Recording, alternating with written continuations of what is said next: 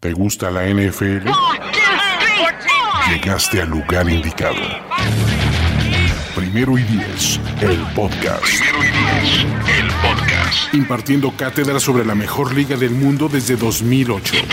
Ulises Arada, Luis Obregón y Jorge Tinajero te dicen todo lo que necesitas saber sobre los emparrillados profesionales, con valiosas asistencias del mundo de la cultura pop. Primero y diez, el podcast.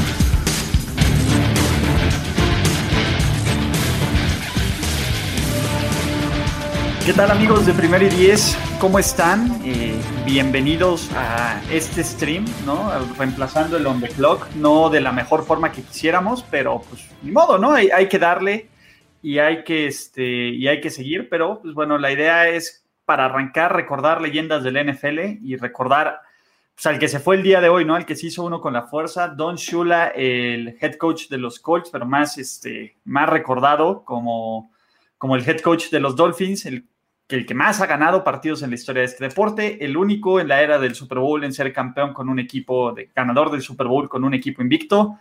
Muchísimo de qué hablar, ¿no? Y para eso están Jorge Tinajero, Luis Obregón, ¿cómo están, amigos? Bien, pues aquí este, sorprendidos desde la mañana, ¿no? Cuando supimos la noticia de la partida de Don Shula, eh, un, un, ícono de, de, la NFL sin duda. Así es, la verdad es que eh, en, en, un día, además, en donde cae muy bien la expresión, se hizo uno con la fuerza, ¿no? El, el 4 de mayo, ¿no? Entonces, Exacto. sí, sí la, ojalá y también él haga como holograma, ¿no? Como, como Luke o como... En el sideline de los Dolphins. Estaría Exacto. buenísimo. ¿No? Entonces, buenísimo. Este, ojalá y sí la fuerza y, nos hable con, nos hable a través de la fuerza, pero, pero bueno, ese es un, este, es un buen momento para platicarles, ¿no? Esto forma parte de la familia de podcast de Primero y Diez y también dentro de la barra de programación de Off-Season de Primero y Diez, ¿no? Así le podemos decir, ¿no? La barra de programación de Off-Season de Primero y Diez. Claro ya pasó sí. el draft, entonces eh, pues yo creo que ya no quieren saber del draft, o, o más bien ya no hay más que saber del draft hasta sobreanalizar después. Y vamos a pasar lo que, lo que queda del off-season, ¿no? Por lo menos todos los lunes hablando de historia de la NFL, ¿no? De recordando leyendas, ya sean, no, hijo, cómo los odio, muchachos. A mí ya se me acabó la chela. Eh, hablando, muchas gracias, Oscar. Es un este gracias un abrazo y gracias por, por, la donación. Pero la idea de esto es platicar de leyendas del NFL, de preferencia vivas, ¿no? Eh, digo, este primer episodio, este, eh, pues Aprovechamos digo, la coyuntura también. Fue lo que ocurrió o sea, y, es, uh -huh. y, y, hashtag actual, ¿no? Pero uh -huh. básicamente es eso, ¿no? Platicar de ustedes y, y, seguir platicando de NFL que nos gusta, ¿no? Y que lo podemos hacer ahora sí que hasta, hasta que ustedes dejen de vernos. Entonces, esa es la idea. Gracias, Oscar, por pues, un abrazo, mano. Pero bueno, eh, ¿de qué va a ir este episodio? Vamos a recordar como lo mejor, lo peor, lo complicado, lo fácil de, de, de Don Shula y que sea, ¿no? Y, y pues, anécdotas, ¿no? Y qué nos gustó de él, cuál es su legado, si vemos este, que algunos de sus, de sus récords caigan o no, todo eso, ¿no? Y si tienen preguntas, anécdotas, todo aquí con mucho gusto platicamos. Y ya al final, si quieren, eh, nerdemos un poco con Star Wars, ¿no? Aprovechando que es el día. Venga, vámonos. ¿No? Entonces, ¿con qué arrancamos? ¿Su carrera como head coach con los Colts? ¿No? Pues yo creo que sí, ¿no? Que, que eh, me gustaría arrancar un poquito antes, que es cuando, cuando era jugador. Cuando comenzó eh, este, siendo un jugador luchón, porque no tenía las condiciones para jugar en la NFL, que ya se ocupaba cierto físico, ciertas características. Él no fue el tipo alto, fornido. A pesar de eso, pues entró con los Browns. Tuvo ahí un, unos años aprendiéndole nada más y nada menos que del mejor este, entrenador para muchos, el, el, que creó las bases para este, ser un head coach exitoso, que fue Paul Brown. Y bueno, de ahí saltó, me parece que a los Colts y luego a los Redskins, que fue donde acabó su carrera, ¿no? Como jugador. Como jugador, exacto. Uh -huh. Y de ahí lo jalaron para, para Baltimore como parte del, del, staff con este Ivan, que fue el que ganó con los Colts el, el, Super Bowl, que diga, con los Jets. Lo corren y él se queda como, como este primer lugar, de, como este head coach de Baltimore del 63 al 69, literal. Y tiene un récord de 71-23-4, pero con la. Con, con el estigma de que nunca pudo ser campeón.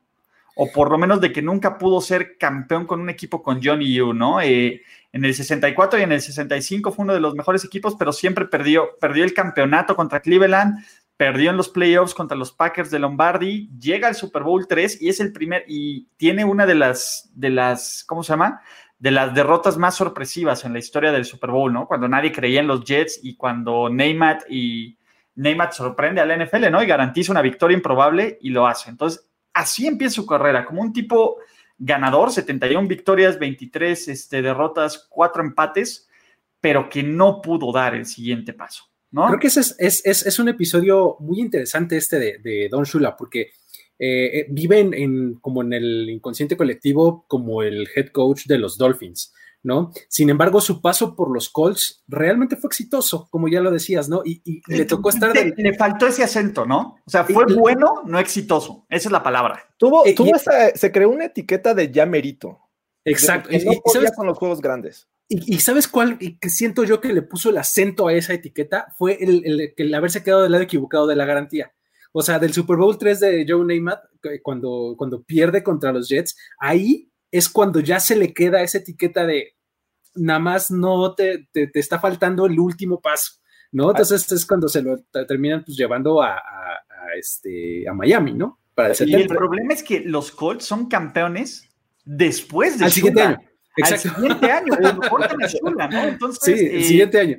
no, fue, fue el Super Bowl 5. El 4 lo ganaron los Chiefs y el 5 lo ganaron los Colts. Sí, sí, sí, pero se va Shula y son campeones los ah, Colts, ¿no? Sí, sí, Lo cual no ayuda más esta etiqueta y no ayuda a reforzar esta teoría de que Shula era el tipo pues, que sobraba. De hecho, con los Colts en el 67 llega unas, a la última semana de temporada regular, en aquel entonces eran 14 juegos, llegó con 11 ganados, 0 perdidos y 2 empatados. Y tenían que jugar contra los Rams que tenían el mismo récord. Perdieron ese último juego y quedaron fuera de playoffs con un récord de 11 ganados. O sea, eh, esas cosas fueron las que no ayudaron a, Don Shula en ese entonces. Así es, así es. Y creo que el, asunto también es que el, eh, equipo que, tuvo en, ahí en Baltimore fue, eh, era un equipo que estaba en una transición un poco, porque sí, si bien ganan el Super Bowl un par de años después de que él se va, unos años antes eran también, eh, tenían un montón de jugadores bien buenos que acaban en el Hall of Fame, pero que para cuando estaban bajo el mando de Shula, ya estaban en, las, en los últimos años de su carrera, ¿no? O sea, en, su paso del 63 al 69 tuvo seis, eh, seis Hall of Famers bajo su mando, ¿no? Eh, Gino Marchetti, eh, Jim Parker, John Mackey, bueno, Johnny Unitas fue antes y después, este, Lenny Moore y Raymond Barry. Todos ellos, la mayoría se retiraron por ahí del 67, un par de años antes de que él saliera. O sea, estaban justo al final de sus carreras, ¿no? Entonces les, les toca la transición y luego viene la victoria del Super Bowl ya con un equipo un poco pues, renovado, ¿no? Diferente, ¿no? Exactamente. Y, súmale a esto que llega a, los Dolphins en el 70 y al siguiente año los lleva al Super Bowl y lo pierden. Lo pierden contra los Cowboys. Exacto. Super Bowl 6. sí. Entonces, ahí empieza, ¿no? Miami, que era un equipo literal de expansión, una, este, una transición diferente. Y, y empieza en Miami esta mística, ¿no? Y empieza este equipo que, que comienza a ser ganadores en los 70s. Evidentemente, Obviamente, cuando uno dice cuáles son los equipos más ganadores de los 70, pues tienes que poner a los Steelers, pones a los Cowboys, los Raiders, a los Raiders, etcétera. Se nos olvidan estos, estos Dolphins de Shula. Y te voy a decir algo: tendrán los Hall of Famers los nombres, pero el dominio y las credenciales, es decir, el mejor equipo de la, de la década, por lo menos ese equipo, 1972, ¿no? Eh, claro de nuevo, ¿por qué olvidamos tanto estos Dolphins? ¿O por qué estos Dolphins no los... A ver, seamos realistas. Para ustedes, los Dolphins del 72 son el mejor equipo que han visto en la historia del NFL. Yo les podría decir que no, pero ¿por qué dudamos? ¿Por qué está eso? ¿Por qué está eso, no? Entonces... Conforme avanza la, NFL, siempre vas como que haciendo menos los logros del pasado. Que digo, a, final de cuentas, eh, su chiste debió haber tenido quedar invicto, aunque fuera una temporada más corta. Tan, tiene su chiste que nadie ha podido hacerlo. Nadie más lo ha hecho. Que, viene una de las tradiciones más annoyings, pero, pero más, más bonitas del NFL. Y ya vi ese capítulo de Peyton's Places porque tenía que verlo antes de este, de este episodio. Pero a ver, cuando ustedes piensan en el mejor equipo en la historia del NFL, pocos o nadie te dicen los Dolphins del 72, vienen los Bears del 85, incluso hay quien dice que los Pats del 2007, los 49ers del 89, los Cowboys del, 95. Y es que a lo mejor empieza a rascarle entre los equipos que has visto o que de alguna manera están más frescos. O sea, nadie de aquí eh, vimos ese equipo del 72. Y ahora, ese logro del 72 opaca lo que viene al año siguiente, que es el bicampeonato.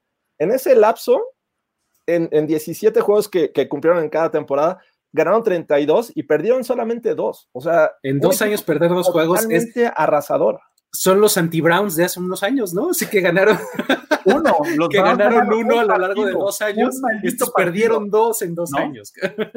Entonces, sí, y el tema de, por ejemplo, de estos Dolphins, nada más quiero darles estadísticas, porque la gente, a ver, los números, pero ¿cómo, no? Fueron el número uno en puntos anotados de la liga, número uno en puntos recibidos de la liga, número uno en yardas eh, generadas de la liga, número uno en yardas permitidas de la liga, número uno en primeros y dieces generados, número dos, eh, número uno, número dos en ofensiva, número uno en, ofensiva, eh, número uno en turnovers, este, ¿cómo se llama? Generados, número uno en menos castigos, ¿no? El mejor ataque terrestre, los casi 3.000 yardas por tierra, este equipo logró, ¿no? Eh, ¿Qué más quieres? Dominio, dominio. El Super Bowl debieron de haberlo ganado 17-0. Pero bueno, ya sabemos. Lo que, pudo haber sido romántico, ¿no? 17-0 en récord y en puntos en el Super Bowl. Exacto. Bob Greasy estaba ahí. Ed Moral tiene su, ahora sí que su chance de, de redimirse, ¿no? El Ed Moral había sido el suplente de Johnny Yu, que perdía el Super Bowl 3. Lo trae, lo trae este Shula y juega bien y gana el Super Bowl. Y este equipo, a ver, Larry Sonka, Mercury Morris, eh, a ver, ya lo sabemos toda esta atención. ¿Por qué, ¿Por qué nos es tan difícil? ¿Por qué nos es tan difícil recordar eso? Y también Shula le ganó al mejor equipo que yo he visto, que yo creo que es en la vida, que son los Bears. Los sí.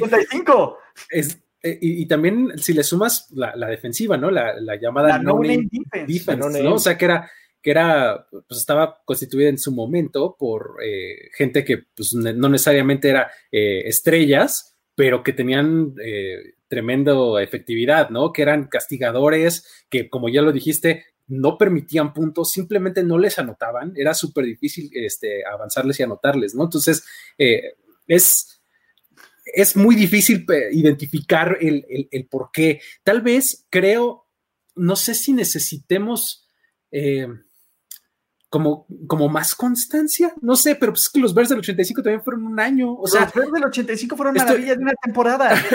Por Dios. estoy tratando de, encontrar alguna razón, pero la verdad es que no, no. ¿Cuál es esa razón? A ver, le a lo mejor yo saben qué es lo que pienso, les faltaba como una gran, gran, gran estrella, ¿no? Ese es mi punto. Tenía una gran colección de talento, pero no había uno que tú dijeras. ¡Pum! ¿No? Era un equipazo, pero no tenían un Freddy Viletnikov, un este. Un, eh, no sé. Empezando por coreback, ¿no? Bob Greasy no era el, sí, Bob Greasy. pero gran coreback de la época. Bob Greasy no era tan grande, pero es, un tipo que está en el Salón de la Fama, que está inmortalizado en Canton, Ohio. A ver, e, ese es mi punto. Ok, no tenías un Jack Lambert, no tenías un Mel Blunt, no tenías un Min Joe Green. Bonnie Conti. Eh, por eso, pero a ver. Manny Fernández. Te faltaba el factor estrella, ¿no? Y te faltaba. Pero no lo necesitaba, carajo. E, ese es el punto, ¿no? Este, Larry, Sonka era el. era la gran estrella, pero a ver, nadie pone a Larry Sonka entre los mejores corredores que ha visto en su vida. Cero jamás. Ese es mi punto. Sí. Eso era, lo que, eso era, lo que, ocurría con este equipo de Miami. Es más, la gente ni siquiera recuerda este equipo de Miami. Tú dices Miami Dolphins y piensas en Dan the Man. Exactamente. y, de hecho, en aquella época, en los 70 que ya hablábamos, piensas en los Steelers y eh, puedes mencionar las estrellas que quieras, los Hall of Famers que quieras, los Cowboys de los 70, los Raiders de los 70. Entonces, eh, los Dolphins de los 70, piensas en Sonka y, muchos se te olvidan. Los demás dices, y, bueno, estaba Greasy también me acuerdo, y, y párale de contar. O sea, yo de creo hecho, que eso es lo que le faltó si tú ves, si tú ves la lista de Hall of Famers de Miami que se empalmaron con Don Shula, la mayoría están en, este, en la época de los 70 y son de este equipo. El único que no está ahí, pues es Dan Marino, ¿no? Pero el resto está, son siete eh, este, en total, ya contando a Marino, y, este, y todos están entre el 70 y el 80, ¿no? O sea, 70-81, 70-79, 70-76, por ahí, ¿no? O sea, y aquí va la pregunta. A ver, si yo les dijera, ¿qué equipo tiene más Hall of Famers? Los, la los Steelers de la cortina de acero, los Dolphins invictos o los Raiders de Madden. ¿Cuál, mm, creen que tenga más juegos? Pensarías que los Steelers, eh, yo creo que es la respuesta obvia. Sí, yo también creería. Los, los, ¿cómo se llama? El equipo que más Hall of Famers tiene son los Raiders de Madden. Por increíble que parezca. Y solo ganaron un Super Bowl en esa década, en los 70. Ya después ganaron dos en los 80. Pero esa, de esas dinastías, los Vilétnicos, los G-Motos, los, las, ¿no? ¿no? los Gene Upshow, la, secundaria, todo esto. Entonces, me es, bien difícil, ¿no? Y, creo que eso juega, pero a ver, también cuando uno piensa y vamos a preguntar, porque ya hay, uno dice, bueno, ¿dónde está? ¿Cuál es el lugar de Don Shula entre los mejores head coaches del mundo? Y vamos a ir terminando ahí de la historia. Pocos lo ponen en el top 5 casi nadie lo tiene en un top 3. Yo lo tengo en un top 3 y, me lincharon por tenerlo en un top 3. A ver, es el tipo, el único que ha tenido una temporada perfecta. Sí. Punto. En la era del Super Bowl. Yo, nadie creo que tiene más triunfos que él. Debe de, impactar también la gran cantidad de finales que jugó, en este caso también Super Bowls, fueron seis en total, y solo ganó cuatro, de dos, perdón, los, los del 72 y 73. O sea, perdió con los Colts, perdió el del 71, eh, después con Dan Marino y uno antes de Dan Marino, el del 81, me parece. Entonces, eh, perdió muchas finales y creo que eh, si bien tuvo ese lapso de, brillantez en, el 72 y 73, regresó a ese Don Shula ya merito. Pero a ver, o sea, es, estamos poniéndolo más o menos ah, equiparable con Marv Levy. Por ejemplo, si Marv Levy gana uno de los cuatro a los que llegó, ¿tendríamos un legado diferente de Marv Levy? O sea, un recuerdo diferente? O sea, ¿es por ahí? Ah, no, no? Sí, no, no, no. O sea, no tan, o sea. No, es que, a ver, mira, es Marv Levy, ponerlo en esa comparativa. Es que sabes que Marv, Levy fue, tuvo también una carrera mucho más corta. Don Shula fue eterno, o sea, era el 95, o sea, yo ya veía la NFL de niño y yo seguía viendo a Don Shula. A ver, por ejemplo, dicen Jason Taylor, Don Shula no, no. Jason Taylor, ya. Jason este, Taylor llegó en el 97. Sí, entonces ya es diferente, ¿no? Este, a ver, mira, me dice, como un gran head coach, top de la historia, porque yo lo puse como top 3 de la historia y la gente se me fue a la yugular. ¿Cómo que Landry? ¿Cuántos finales perdió Landry? ¿Cuántos Super Bowls perdió Landry? Varios también. A ver, a ver Landry tiene dos títulos, igual que Shula. Exactamente. A ver, y la gente pone arriba a Tom Landry que a Don Shula. Perdóname, pero desde mi punto de vista, yo me quedo con Don Shula. Don Shula fue capaz de ser más vigente, más ganador por más tiempo. Es cierto que Landry tiene sus 20 temporadas consecutivas ganadoras, que es un gran logro, pero, pero Shula estuvo desde los 60 hasta los 90 vigentes. Imagínate qué tan vigente tienes que estar, qué tan bueno tienes que ser en tu trabajo para estar tan vigente tanto tiempo. ¿no? Y, ser constante, un equipo constantemente de playoffs, ok, si eres ya merito, ok, ¿cómo es que con Dan Marino no pudo ganar? A ver, hay muchos corebacks que no pudieron ganar nada, ¿no? Eh, y tuvo la terrible fortuna de, enfrentarse a, la peor, a, lo peor que le podía pasar, el peor escenario de esos 49ers. Me parece que, o sea, parte de ese éxito de, durar tantas, tanto tiempo y por varias décadas fue la, forma de, de, inventarse cada ocasión, ¿no? O sea, eh, estamos hablando que en los 70 eh, creó un buen tándem de running backs, lo que no se acostumbraba. O sea, tenías eh, uno, tal vez dos, y los combinabas. en estos Dolphins eran tres, dos de ellos hicieron más de mil yardas en, ese, en esa temporada del 72. Hizo una gran defensiva. Se hacía equipos realmente molestos e innovadores. Digo, si ganaron a, a los Bears del 85, fue porque eran los que usaban mm, eh, ya la posición de slot, que, casi ningún equipo lo, hacía, ¿no? Y la defensiva de los Bears estaba diseñada para dos wide receivers.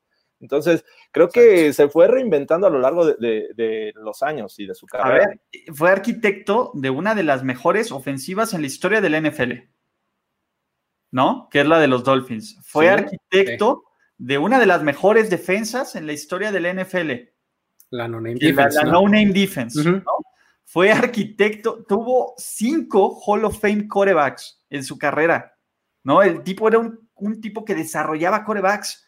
¿no? Y, por eso viene la pregunta, por ejemplo, en su top 5 de ¿cuál es, cuál es el lugar en la historia que ustedes le darían a, a este a Don Shula?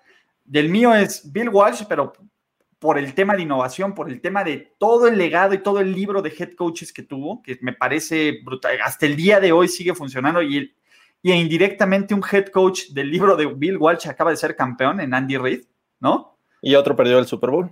Y otro perdió el Super Bowl en cada ¿no? algo, que, algo, que, no puede presumir Belichick, por lo menos aún. Sí. Sí, en cuestión de legado importante. En cuestión de legado, en cuestión de innovación, la innovación que ah, la NFL es antes y después de Bill Walsh, completamente. Entonces, por mi punto, y, y es un tipo que en 10 años, si hubiera coachado otros 10 años, estaríamos hablando de récords inalcanzables. No lo hizo y el hubiera no existe, pero creo que él dejó un equipo armado que solo ganó dos Super Bowls más y es un crimen que esos 49ers solo hubieran ganado dos Super Bowls más con ese equipo. ¿Estamos de acuerdo, sí o no? Sí, Bill Walsh es para mi punto de vista. Impresionante. Belichick. Tienes que ponerlo ahí. no nos guste el estilo, el tema del Spygate, todo.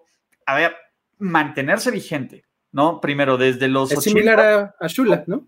Con Parcells. El tema, a ver, el tipo ya perdió tres Super Bowls, ¿no? Pero llegó a nueve. Llegó a nueve, exacto. Eh, impresionante. Y lo último que me quedo de Belichick es la magistral actuación defensiva que tuvo en el Super Bowl 53. Eso me terminó de convencer. Yo, yo, yo realmente creía y sigo creyendo firmemente que, que, es más gran parte del éxito de Brady que de Belichick, personalmente, y a lo mejor este año nos da esta respuesta, aunque es complicado. Pero a ver, negar el impacto y negar lo que ha hecho Belichick también, por Dios, ¿no? Eh, no dejen que el, que el, que el odio los, los, los, les quite esa, esa, yo sé, el odio lleva al lado oscuro, muchachos, ¿no? no, y sabes qué, por ejemplo, Belichick es, es el que ha roto algunos récords de Shula. Y el que está más cerca de llegar a, Sí, o sea, más victorias en playoffs, más victorias en este, más apariciones en finales, etcétera. El único que supera a Don Shula es Bill Belichick. ¿No? Entonces, eh, y está como a cincuenta y tantos partidos, no me acuerdo del número como exacto. A 30, como 45, 30, por ahí. Acaba de llegar a las 300 victorias, ¿no? Pero, o sea, e, es el único que podría, o sea, le, falta muchísimo y, no sé qué tan fácil se vea ya en estas alturas para, para Belichick alcanzarlo, pero es el único que podría. Eh, al momento es el único, ¿no? Entonces digo, el siguiente activo es Andy Reid, pero ya está mucho más abajo en la lista. No, Entonces, Andy Reid está una mala costilla barbecue de retirarse del NFL. sí, una muy buena, que, lo convenza y ya no quiere regresar. y después de, ellos, eh, pues yo creo que no hay otro que sea. pero ese es mi top 3. Ustedes pueden tener, por eso yo les pregunto cuál es su top 3 o su top 5, ¿no? Y a lo mejor Shula no está tan, tan arriba. A ver, y la gente me dice, güey, Ulises, ¿por qué no pones a Lombardi? ¿No?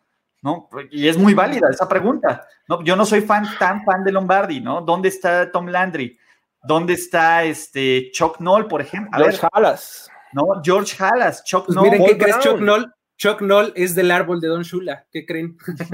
Chuck Noll era, Chuck Noll era su... coach de defensive backs en los Exactamente. que perdieron este, el Super Bowl. Y, y, el tema, y a ver, este Paul Brown, ¿no? ¿Dónde está también Paul Brown? Hay, tantos nombres, ¿no? y, a veces es bien injusto, ¿no? Pero a ver, por Lombardi te quedas por el nombre y porque la verdad es que el apellido y el trofeo Vince Lombardi suena bien chingón, ¿no? Lo que pasa es que yo, yo siempre he pensado que Lombardi es, es eh, como una idea, es, es, es, un poco, o sea, yéndome a otro lugar completamente diferente, es como Che Guevara. O sea, no necesitas conocerlo para conocer al ícono, ¿me explico? O sea, una vez que conoces a profundidad al personaje, dices, ah, ok, ya puedes tener tus reservas, te terminas de convencer, te terminas de desenamorar, lo que sea, pero es más una idea que tenemos. O sea, Lombardi, claro que era un gran head coach, pero no me parece a mí tampoco que sea así como la gran institución, ¿no? Ha trascendido el deporte, este, todo mundo sabe sus quotes motivacionales de ganar no es todo, es lo único, o sea, todo ese tipo de cosas, o sea, son, se me hace lo que hace más grande a Vince Lombardi, ¿no? Sí, e hizo, pero hizo un equipo dominante en los 60, ¿no? De hecho, lo alcanzó para ganar dos Super Bowls en aquel entonces todavía este, ganó previamente campeonatos, de la NFL. Este, ahí se nos cuentan. Y, bueno, también venía este, de ser compañero de, Tom Landry en los Giants, ¿no? Pero, o sea, igual, o sea, este Lombardi actualmente tiene sus frases, el, nombre del trofeo, pero hay gente que lo ha superado, pero por mucho eh, a lo largo de todos estos años en, en la NFL. Y es una bonita discusión. Por ejemplo, a mí me preguntan qué lugar tienen. Yo hice un top 10, acabo de, lo publiqué el día de hoy porque estaba. Lombardi está en número 6, Paul Brown está en número 4. A mí creo que Paul Brown es una figura mucho más importante que Lombardi, desde mi punto de vista de Es súper relevante, seminal. innovación, estrategia. ahí salió Bill Walsh. mi único punto con Paul Brown es que era medio basura de ser humano. Pero, bueno, ese era mi punto, ¿no? A ver, le, puso, el pie a, mi, a mi number one. Entonces, eh, tengo un poco de vallas, pero a ver, eh, la, la, moderni la primera gran modernización. Ahora sí que si quieren verse en temas de transformación, la primera gran transformación del NFL viene cortesía de, Paul Brown, ¿no? si, si, nos queremos poner en si, si vamos a entrar ahí. Yo, yo, lo pondría con George Halas y la segunda ya sería Paul Brown. Ok, la, la 2T llegó La 2T es Paul Brown. la 3T es Bill Walsh y la 4T, chavos. Bill Belichick, ¿no? Belichick, ¿no? Yo sí diría que Belichick. Sí, sí, sí. ¿eh? Entonces, eh, para mí, yo en orden creo que pongo a Paul Brown primero entre estos tres, ¿no? De ahí creo que Lombardi, lo que hace Lombardi también es importantísimo, ¿no? Claro. Y Papá Oso, pero Papá Oso y Lombardi en ese TAS, ¿no? Es, que es bien difícil. Oye, Bill Parcells, ¿lo, pondrías? Bill Parcells es mi 10 en este momento. Bill Parcells, si quieren les comparto mi lista y ustedes también me dan mi lista. Mi número porque finalmente creo que Parcells ha hecho mucho por la NFL. Ok, mi número 10 es Bill Parcells. Bien, mi número 9 es John Madden. Número 8, George Halas. Número 7, Chuck Noll.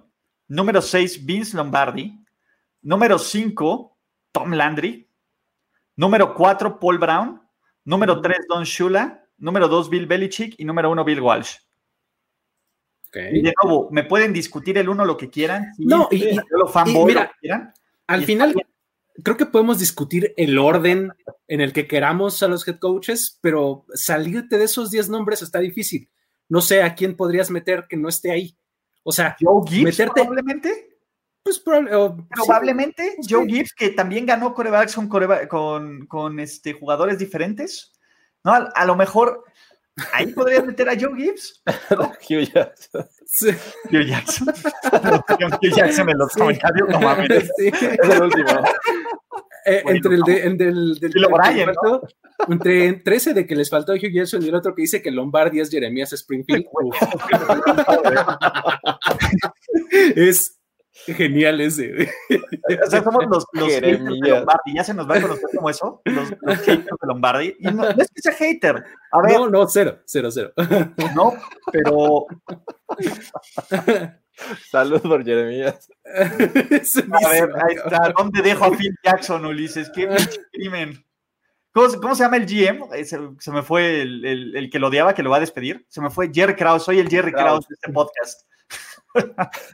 Oigan, qué maldita joya. Solo a ver, como, como, como breviario, qué maldita joya es de las Dance. El mejor capítulo hasta ahorita es el del Dream Team, de calle, ¿eh? Pues, ¿sabes? Es que, ¿sabes qué? Ese, ahí te puedo decir de, manera personal que en esa época específica, a mí me importaba más el básquet que la NFL. Específicamente en esa. Y ese equipo es el culpable de, de eso. O sea, eh, me importaba más el básquet porque estaba mucho más padre ver a los Bulls que a cualquier otra cosa. aparte, algo, en ese momento creo que aquí en México era mucho más popular el básquetbol que la NFL. Mucho más. Mucho más. Yo me acuerdo. Lo veías en TV abierta. Más accesible, más accesible para, la gente. Todo, lo veías todo. Te lo pasaban a las 7 en vivo. Te lo pasaba Pepe Espinosa y Enrique Garay. Todos los playoffs y todo era muy, muy accesible. Con la rebanadita, claro. Con la rebanadita Wonder. Y además, y además ¿sabes por qué? ¿Sabes por qué lo recuerdo también? Además, porque este te interrumpió a veces los Simpsons. Ibas a ver los Simpsons y estaba el básquet. Ah, claro, sí. ah, yo ya 7, 8 pm en el 7. Era las 8 de la noche en el 7, exactamente. Entonces, a veces te tocaba ver el básquet o a veces los Simpsons. Entonces, pues el chiste es que ahí estabas. Por de dos mundos, ¿no? está padre, porque digo, yo también seguía mucho el básquetbol, digo, no, no al nivel de Luis de, dejar a un lado a la NFL, pero sí este, lo seguía mucho, aunque yo nunca fui fan de, Michael Jordan, ¿eh? creo que siempre he sido Contreras. A mí me caía bien, pero nunca fue mi jugador favorito tampoco. Y yo, a mí me, me, encantaba cómo jugaba Charles Barkley y esa final me, me dolió mucho contra los Suns y este, obviamente era un, odio ahí este, bastante ¡ah! horrible contra Michael Jordan. A ver, ya, quitando este breviario, si pudieran hacer un documental de una temporada de un equipo de NFL, estilo de Last Dance, ¿cuál sería? estilo de Last Dance, así que sea como crónica de una muerte anunciada, ¿a eso te refieres? O, que sea crónica de una muerte anunciada o que desmenuzaran a esa cantidad de detalle, porque la verdad es que el detalle que nos dan de esos Bulls, con todo el contexto histórico, con todo el contexto, hasta la parte del merchandising de los malditos tenis, te da, ¿no? De cómo llegó así, de, de que haya sido para un equipo tengo dos opciones y, las dos son de los 80. Me parece que obviamente los Niners del 89 tendría que ser uno. ¿89 o 88? 80 y... 88 es el, último año de Walsh, 89 es el primer año de Seifert. Ok, el 88. quedan 15-1 y destrozan a la liga. El del 88 es cuando está el, todo el relajo de corebacks, el carrusel entre Steve Young y Joe Montana. Y este, ¿cómo se llama? Y que es el, último este podría ser una joya. Eso podría ser una joya. Porque te voy a decir algo, ese era el mejor equipo de los 49ers, aunque perdieron seis, aunque perdieron seis, seis juegos, ese era de calle el mejor equipo de los 49ers. Cuando se ponen el chip, destrozan a todos. Y el otro, yo creo que también por morbo, y, creo que tiene muchas historias obscuras, es el de los Bears del 85. Uf.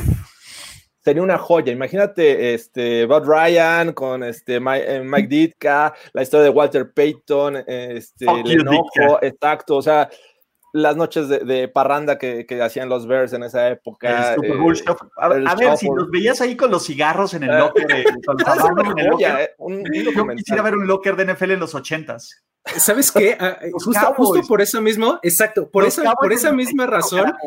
Pero es que sabes que el 95 ya me parece muy decadente. O sea, habría que agarrarte el 93, o 94. 93 ganan el Super Bowl, pero 94, es 94 es justamente la, la, crónica de una muerte anunciada. O sea, es llegan a la final de conferencia y pierden contra los 49ers.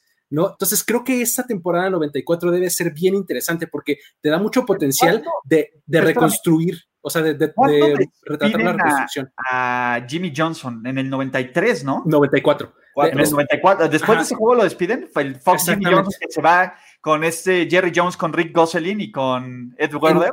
En, el 94 es eso, y en el 95 llega Barry Switzer y gana gana el Super Bowl. Wow.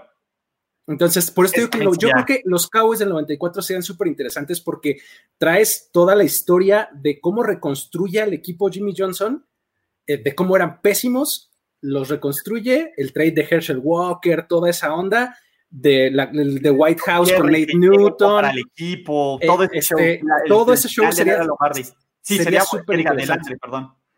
¿Y saben cuál otro? Pats 2007. Eh, también, ¿cómo no? sí, sí, sí.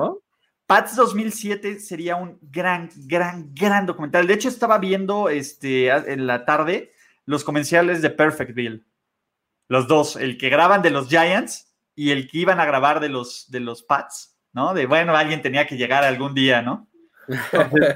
pero bueno, sigamos con Shula. Yo ya les dije mi top, mi top de head coaches. ¿De en qué lugar ponen a Shula ustedes? Yo creo que lo pongo igual, en, eh, bueno, yo lo pongo en la, posición 3. O sea, es inamovible Walsh y Belichick. Belichick se lo ha ganado, así es que el tercero, yo no veo a alguien mejor, con mejor carrera, eh, la gran cantidad de, triunfos que consiguió, el, estar permanente eh, por varias décadas, llegar a Super Bowl en diferentes décadas. la verdad es que son muchos logros de, de Don Shula como para ponerlo más abajo. Sabes, y sobre todo creo que el, punto que lo pone, como que lo diferencia del resto, es justamente el haber destacado en diferentes épocas del juego, ¿no? Eh, porque si mencionas a otros, pues están como acotados a una era, a una década, a, un solo estilo, ¿no? O sea, por ejemplo, el que más me viene a la mente, justo, bueno, ya hablamos de mucho de Lombardi, pero me viene mucho a la mente también Landry, Landry era resistente, resistente al cambio a más no poder. O sea, y eso fue lo que le costó la chamba. O sea, el, decir mi flex defense es lo que es y eh, este es el sistema y por encima de los jugadores. exactamente, y eso fue lo que le costó, ¿no? O sea, y, y, hay otros head coaches que son similares, ¿no? Que tienen su forma de ser, su forma de pensar y, de ahí no se salen y, eso les termina costando pues, el, morir, ¿no? Y, Don Shula, pues al contrario, ¿no? Se, se reinventa y, sigue ganando a lo largo de tres décadas, 60, 70 y 80, ¿no? En los 90 todavía un poco, estuvo la mitad de la década, pero pues bueno, ya con un Dan Marino ahí medio, este, decadencia y él mismo también, ¿no? Sí, y, saben que, a ver, la gente que dice, sí, hay documentales de Hard Knocks y hay 30 por 30, el problema de estos es que es un cachito, es 30 minutos, estás no a nivel de detalle de 10 episodios de una hora de un momento de la vida. Entonces, por eso, algo, algo así, o sea, yo sí podría consumir 10 horas o más de estos equipos de los que De estos tres, cuatro casos que platicamos. de estos en específico que platicamos, ¿no? Por ejemplo, es más, hasta podría aventarme uno de los Broncos del 2015 por Peyton Manning. Un Last Dance de Peyton Manning. no, a ver, eh, eh, podría, podría, ser. Podría, Ese sería The Last Rodeo. The Last Rodeo. last Rodeo por Pero te digo, porque tiene tanto que desmenuzar a lo largo de todo y de ahí te jalas para él, güey, y te jalas a Von Miller y empiezas del día del récord, pero las peores actuaciones, pero pa, pa, pa, pa, pa. En fin. Bueno, ese es el. Bien, bien, bien. Ese es el punto, ¿no? Y ya, perdón, me estoy, me estoy, me estoy distrayendo. Entonces, ese. I miss my point, chavos. Pero en general, algo más que quieran agregar, digo, de este recordatorio de Don Shula, de este. Nos decían que cuál, cuál fue el mejor partido que le vieron a Don Shula o cuál fue el mejor momento que tienen. El mío es personalmente cuando le quite el invicto a los Bears. Invicto a los Bears, ¿no? Yo creo que Yo creo que es, Si bien ya no ganó Super Bowls, eh, eh, esa es una joya.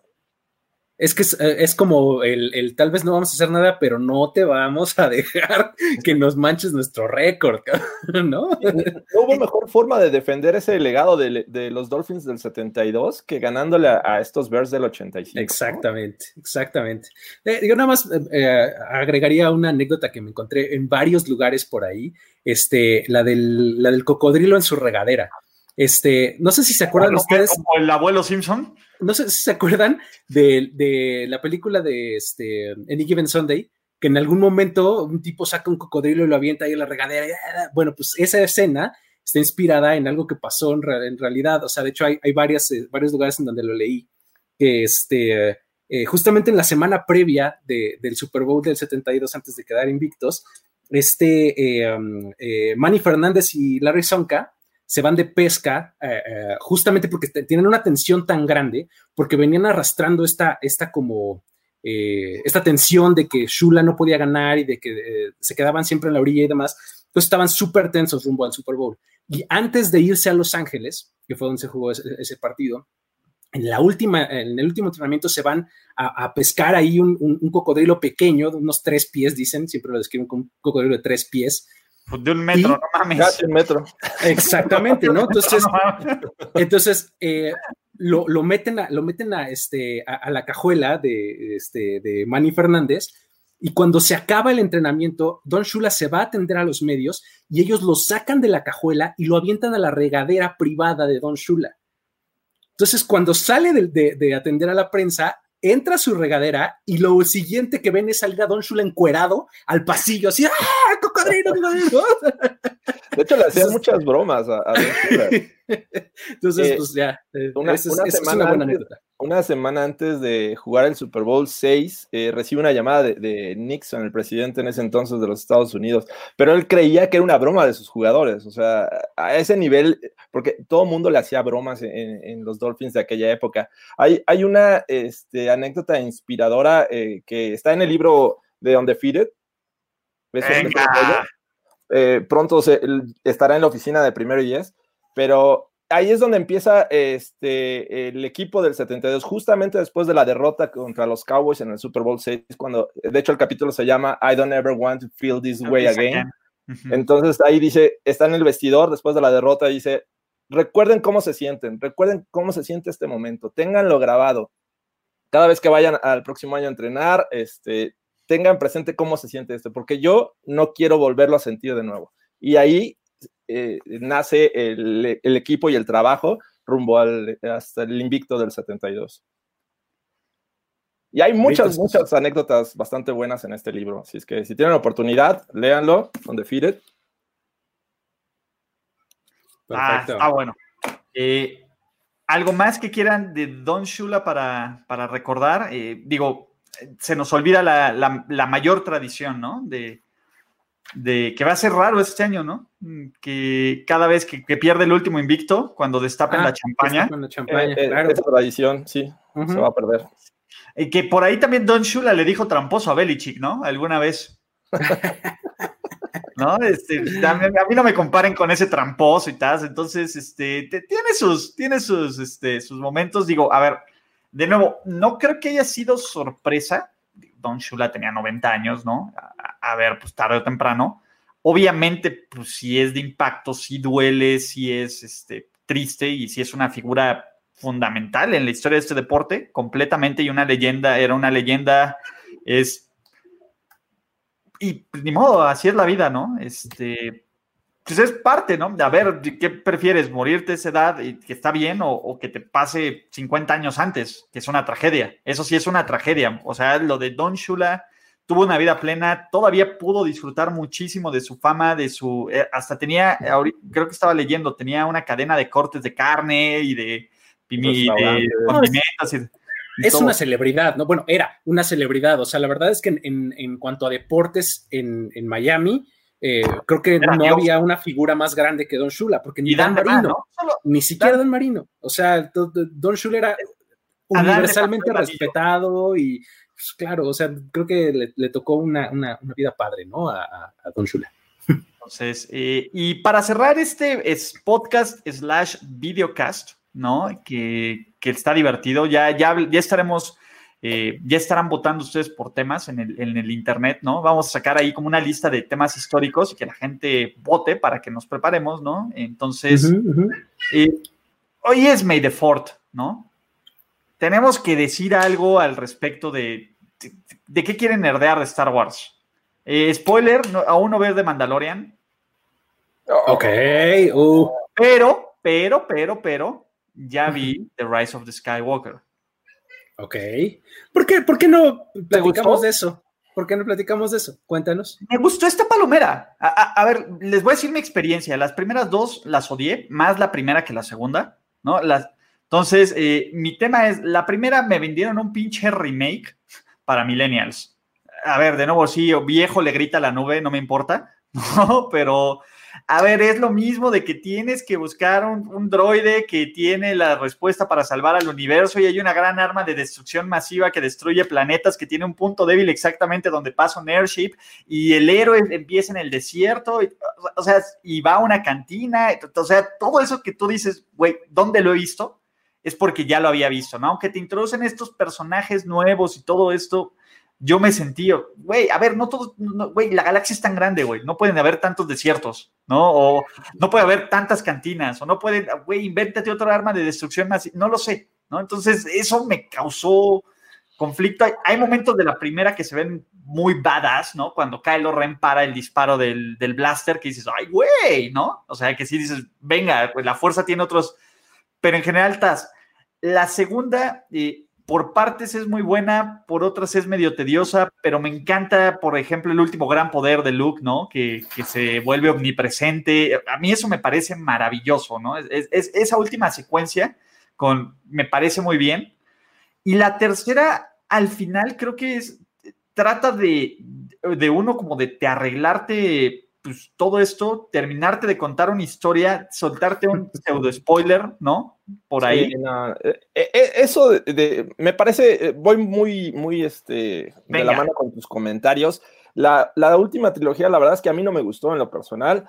siento que. la mejor es la 3, ¿estamos de acuerdo en eso? La mejor, ¿de qué, perdón? ¿De la nueva? ¿De estas tres? ¿De estas tres? Ay, no sé, no sé. No, ¿Cuál es la mejor? Es que siento que en las 7 abusaron mucho del pasado para agarrar a esos fans anteriores y, este, conectar con los la nueva generación. El 8 fue como de, híjole, la regamos aquí, vamos a tratar de arreglarlo de esta manera. No lo hicieron, no lo hicieron bien ah, para mi gusto. Y la, la última tuvieron que recurrir a un personaje que ya estaba más que, que, muerto, sepultado, bla, bla, bla. Y ahora resulta, digo, para los que no lo hayan visto, este, apáguenle ya. Pero, o sea, ¿por qué? ¿Por qué tienes que recurrir habiendo infinidad de Sith Lords que, que pudieron haberse inventado? No. Resulta que había una relación familiar con la aparentemente nueva Jedi. A mí, a mí lo que, lo que, lo, creo que la que menos me gustó fue la 9 y, fue por esa tibieza que en alguna, en alguna ocasión platicaba contigo, George. O sea, esa película la escribió Reddit. O sea, la, escribieron, los, escribieron los fans enojados con todo. O sea, eh, ¿qué no te gustó? Que, que, en el episodio 4 no le diéramos medalla a Chubaca. Ah, vamos a dar una medalla. ¿Qué no te gustó? Este, ¿qué no te gustó? Que, que, que, Rey no tuviera que ver con los Skywalker o con ah, pues va a ser nieta de fulanito. Que se haya muerto Han Solo. Que, que se haya muerto Han Solo. Ah, entonces, ah, este, aquí está. Aquí está. I know. y aparte la I know, este, ¿no? I know, exactamente. ¿no? Este, ¿qué, qué, ¿qué, fue lo que no te gustó? Que este, que no hubiera diversidad. Ah, pues vamos a poner un beso homosexual ahí al final. Este, que, o sea, me, me pareció de un tibia espantoso. El, o sea, hecho de la muerte de Chewbacca era sumamente anunciada. Exactamente, e, e, estaba perfecto. O sea, ya ah. mataste a Chewbacca, va, padre, muy bien. Comprométete con algo, comprométete aunque sea con la muerte de un personaje. No me lo vuelvas a traer porque ya te habías, ya, habías, ya habías matado a Han Solo y me lo regresaste. Ya habías matado a Chewbacca y me lo regresaste. O sea, ya habías matado a, a Palpatine y me lo regresaste. O sea, a Luke Skywalker. comprométete con una. O sea, e, e, eso fue lo que menos hizo esta película. Fue eh, de una tibieza espantosa. es de verdad de las nueve, es la que más odio de todas. Ni el episodio dos me parece tan malo como este. Yo no, voy a decir algo. No, voy a ver ni el episodio 8 ni el episodio 9. O sea, y era una tradición. Ok, ya la vi, vamos a verla de nuevo, vamos a darle la oportunidad. La 7 la volví a ver unas dos, tres veces. Pero estas dos últimas, la verdad es que no lo merecen. Yo no la voy a volver a ver. A ver, de nuevo es Palomera, me gustó a secas, pero yo sí venía bien, bien decepcionado de Star Wars. Entonces, mis expectativas eran nulas, nulas. Imagínate para que uno no la haya ido a ver al cine y no la haya streameado en cualquier, me haya tenido que esperar a verla digitalmente bien. Sí, sí, por medios legales, ¿no? Por medios legales, dije, pues vamos a darle una chance, ¿no? Entonces, estuvo bien. O sea, no es nada que me cambie el mundo, pero personalmente, los amigos de, Amazon que ya tenían este, planeado que iban a, sacar todas las películas, espérate al 4. O sea, ¡pum! Hubiera sido todavía mayor el boom. Y nos lamentaron un fin de semana antes, ¿no? Exacto. No, yo sí lo agradezco. No sé si lo hubiera visto hoy. Sí, la, la verdad es que fue parte de, mi, de mis actividades de no hacer nada el fin de semana. Entonces, yo sí realmente agradezco que no haya que no haya, que le hayan salido a partir del 1, pues porque año de calendario, ¿no? A ver, chavos, es el, es el, el 1 son los nuevos releases, la, se abre la cartelera, ¿no? Entonces, de eso, la otra, eh, obviamente su ranking es la primera trilogía, la segunda trilogía y hasta abajo la nueva, ¿no? Eh, sí. sí. Porque aparte, ¿qué personaje realmente entrañable te deja esta trilogía? Cero, ninguno. De culto, así que digas de culto o sea, probablemente BB-8 y eso es porque te lo están metiendo por todos lados así. Eh, eh, probablemente es el único. Sí, yo creo que sí. O sea, de, culto, literal. A ver. Humanos, yo creo que no me quedo con nadie. ¿eh? A ver, tú dime, tú dime cuál fue el arco de personaje de Poe Dameron. No existe. No, pasó nada con él. ¿Por qué existe Finn? No, o sea, ¿Para qué? esos dos personajes eran uno solo si hubieras hecho un solo personaje de estos dos, esos dos personajes, conviértelos en uno solo, el Stormtrooper, que además eh, fue desertor porque le cayó la conciencia y después se hizo un gran piloto, y etcétera, y, llegó a ser un gran comandante de la rebelión, es un solo personaje, no dos, ¿no? O sea, no, no, todo mal, todo mal. Ok, a ver, pregunta. La pregunta correcta es el Imperio contraataca. Mejor, su película favorita, esa es la respuesta correcta. Eh, mira, te podría decir que sí, pero cada vez que veo Rogue One me gusta más. Bueno, ah, es que Rogue One pero cada vez que veo Rogue One me gusta más. O la, la, ¿qué es la 4? No, la 3. Es la 6.1, ¿no? 3.5 le llaman. Exactamente. Es la conexión entre la 3 y la, y y la 4. Eh, es muy buena, Rogue One es buenísima. Es maravillosa. Una joya de, lo, de este, recientes años, ya ahora de, de Tiene la escena más icónica de toda la, de toda la nueva saga. Es donde yo veo al Darth Vader, que si tú lees un libro y te explican cómo es en realidad, nunca lo, pudieron plasmar en una película. En Rogue One, al final dices, wow, este realmente es Darth Vader, el maldito, el, el, el hijo de su madre. Está bien. Eh, yo tengo, a ver, yo, yo soy muy fan de episodio 1 por partes. Si cortas la mitad de la película, tiene los momentos más icónicos y la mejor batalla de sables de toda la saga. Sí, Darth Maul. Y un personaje muy. Quítame todo Tatooine y quítame a los Gungans. ¿No? Sí, pero por ejemplo, la parte, a ver, de las cosas más chidas es, hola, yo soy Anakin Skywalker, hola, yo soy Obi-Wan Kenobi, es bien chido. Tiene el mejor póster de toda la saga, punto. El, niño Anakin y con la sombra de Vader es el mejor póster de toda la saga, punto. Ni le muevan, ni le muevan, es, una cosa chingoncísima. Te pone un poco de Palpatine, te pone a Qui-Gon Jinn, que para mí es, es el el Jedi más chingón, desde mi punto de vista, ¿no? Desde mi, obviamente no lo es, pero de mis Jedi es mi Jedi favorito de calle, ¿no? Porque era un pinche güey que decía fuck it y que hacía las cosas de forma diferente. Y Darth Maul es una maldita joya. O sea, el, pues momento, el momento donde sable el sable y luego saque el otro sable, mm, la uh, primera vez que lo vieron, dices, y Duel of Fates de John Williams está al nivel de cualquier soundtrack de la, de la trilogía original. Sí, y, creo que Darth Maul eh, fue, fue tan, tan relevante que pues lo tuvieron que rescatar, ¿no? Y ha salido en todos lados últimamente, ¿no? En, Solo, en, Rebels, en todos lados, porque así de impactante fue, Así de cabrón fue, así de cabrón fue. Un tipo que tuvo la octava parte o la y Kylo que, y tuvo dos diálogos, ¿no? Así toda... No hablar, güey. ¿no? decías, este güey me va a partir la madre. O sea, así de bien, por, por todo lo que le quisieran a George y por lo que quiera, sí, pinche Jar Jar Binks. Prefiero un pinche Jar Jar Binks a esta trilogía. Entonces, vamos a poner el top 3, eh, incluyendo Rogue One, ¿no? Como parte de estas, de estas nueve películas, bueno, serían 10 en total. De las 10. La dejan solo no la incluimos, ¿va? No creo. no. okay. A ver, su top 3 empiecen, muchachos. Y ya con eso cerramos. Y a ver, tenemos que Mayday fortear, porque es este podcast. Es eh, episodio 5, que es de, eh, el Imperio contraataca, The Empire Strikes Back. Eh, después pongo The Revenge of the Sith. Me encantó. me encantó mucho. Y creo que después Rogue One. yo me voy con um, el 2 y el 3 al revés. episodio 5 eh, enseguida Rogue One y luego el episodio 3. Episodio 3 es una joya. Ah, es, buenísimo.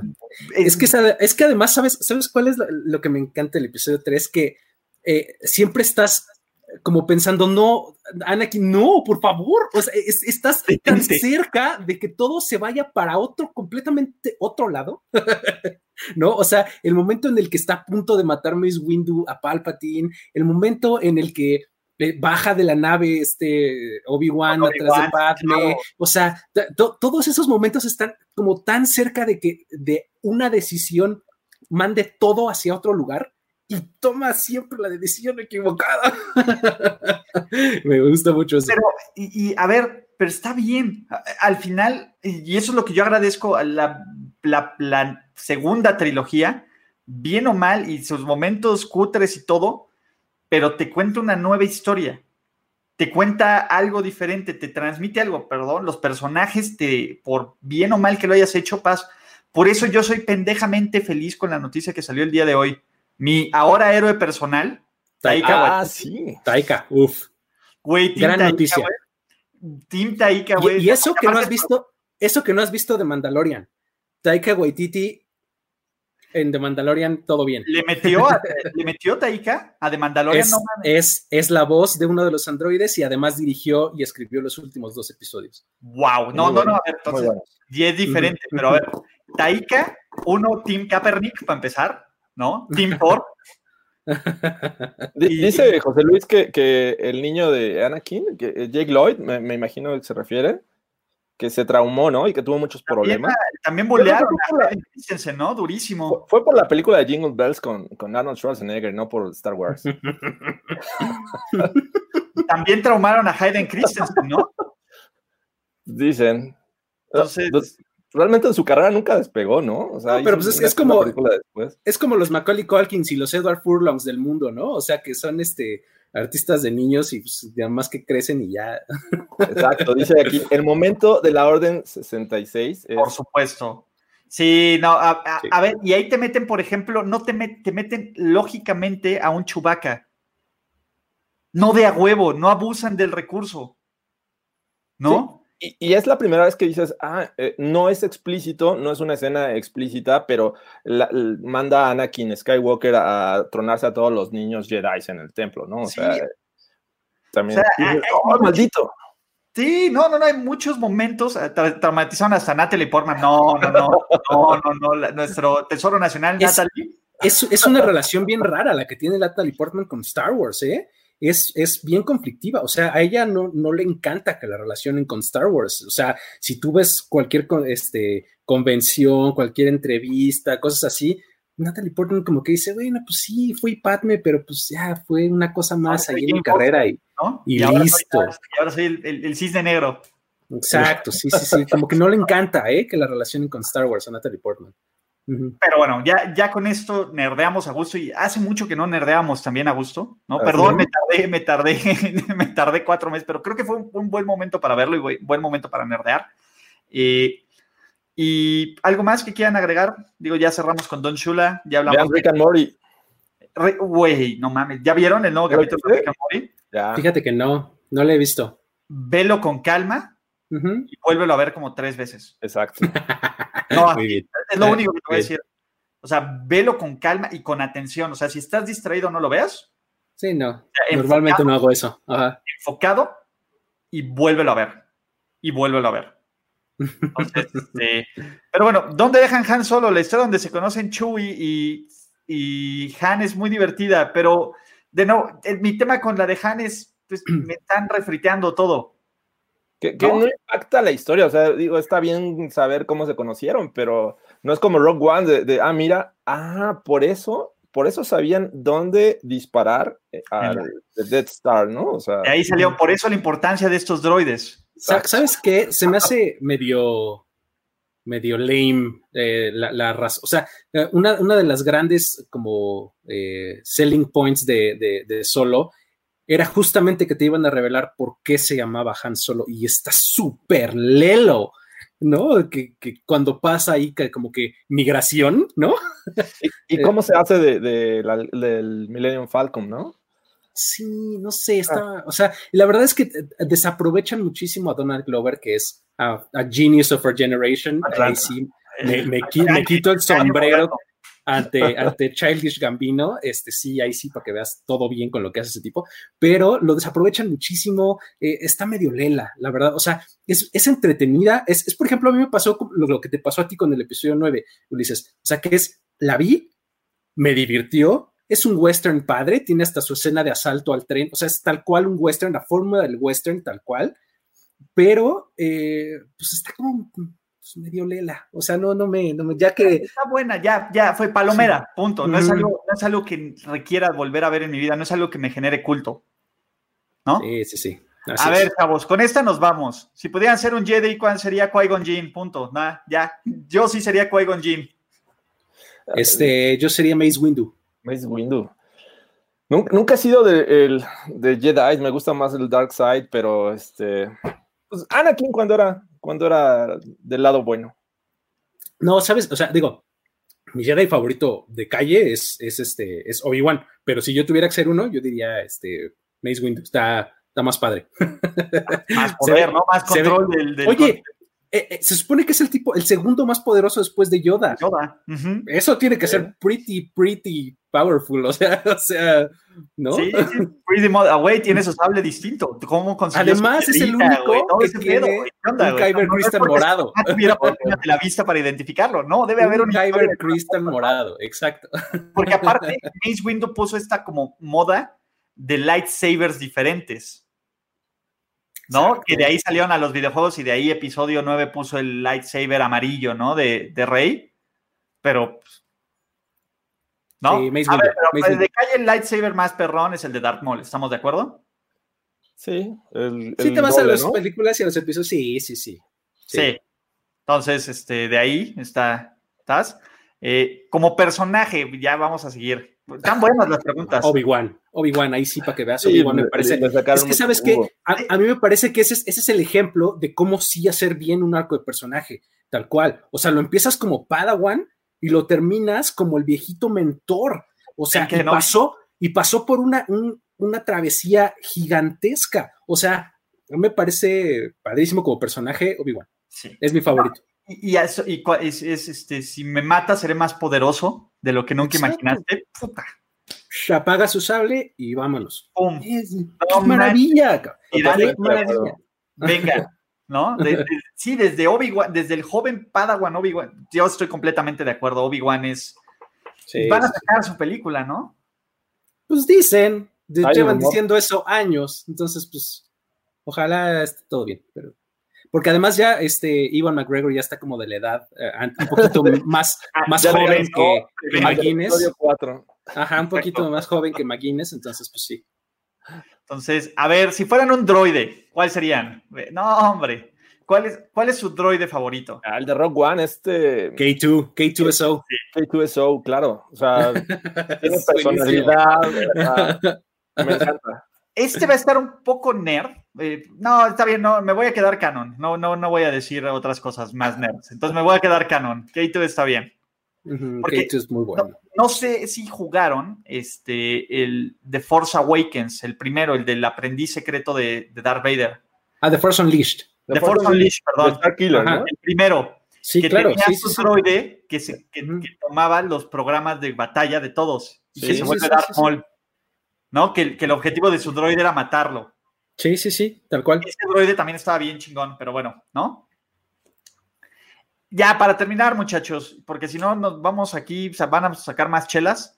¿Cuál es su diálogo o escena favorita? Ah. ¿Su one-liner o su...? Hay uno que, originalmente es del episodio 3 y lo eh, refritearon en este último episodio que es de, este... Eh, Palpatine que dice Dark side of the force is a pathway to many abilities some consider to be unnatural. Que es cuando está convenciendo a Anakin de pasarse a este lado para estar en la ópera, para resucitar eventualmente a, a Padme.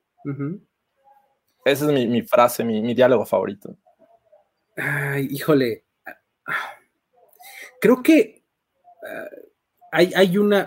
Yoda es como un este todo un baúl de, one-liners, ¿no?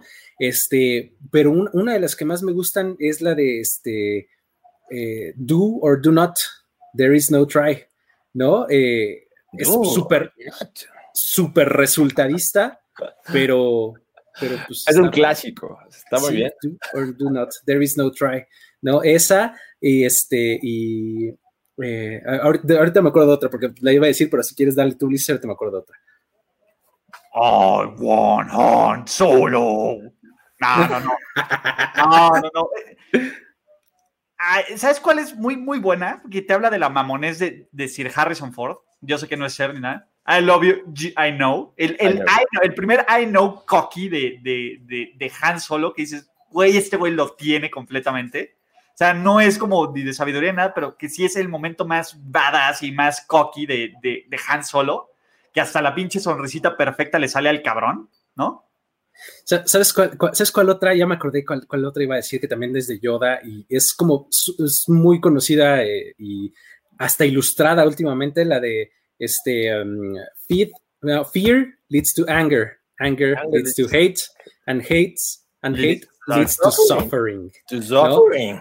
Exactamente, ¿no? Y pues son todas las etapas de Anakin, tal cual, ¿no?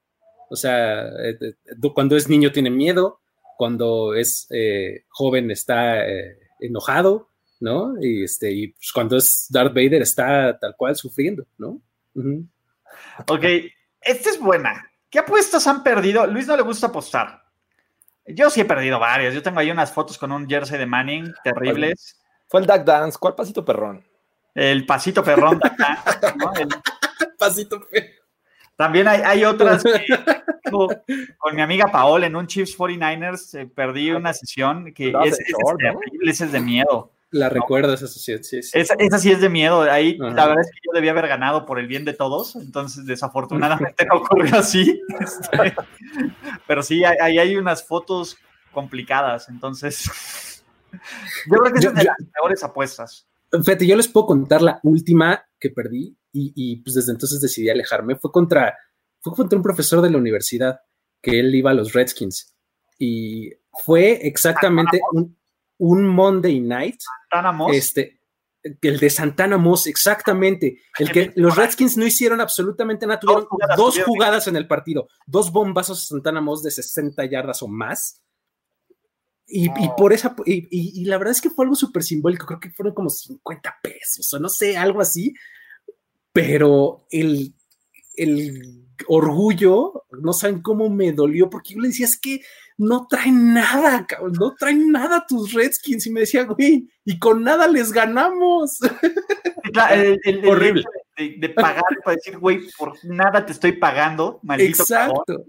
Exacto, así, y, desde entonces dije, ¿por qué, necesidad? y adiós, ya nunca más he vuelto a apostar nada. Bueno, ya con esto cerramos la idea de esto, entonces ya todos los lunes nos vamos a ver de historia del NFL. Jorge Tinajero, Luis Obregón.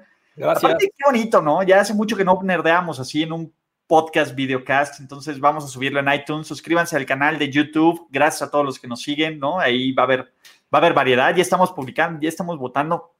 Para los que quieren generar hate, ya estamos votando por nuestros mejores y peores corebacks de la temporada y otras posiciones, entonces ahí también eh, no va a haber juego en México, ya es oficial, aunque de todas formas ya este, lo habíamos platicado. El, calendario, calendario. de la noche, ¿no? Entonces, venga, es un gran momento para, para estar vivos. Sí, ya viene, ya viene el calendario y pues vamos a, vamos a esperar que, pues que todo salga bien para que se cumpla, ¿no? para que se dé el calendario. documentación compren como de la semana 8 en adelante. ¿No? Pero bueno. Así es. Órale, pues muchachos, muchísimas gracias y nos vemos hasta la próxima. Chao. Bye. Saludos. La celebración ha terminado. Primero y Diez, el podcast. Primero y Diez, el podcast. Más verdades, desvaríos y sin sentidos en la próxima emisión de Primero y Diez, el podcast. Conducción, guion y concepto. Ulises Arada, Luis Obregón y Jorge Tinajero. Producción y voz en off, Antonio Sempere.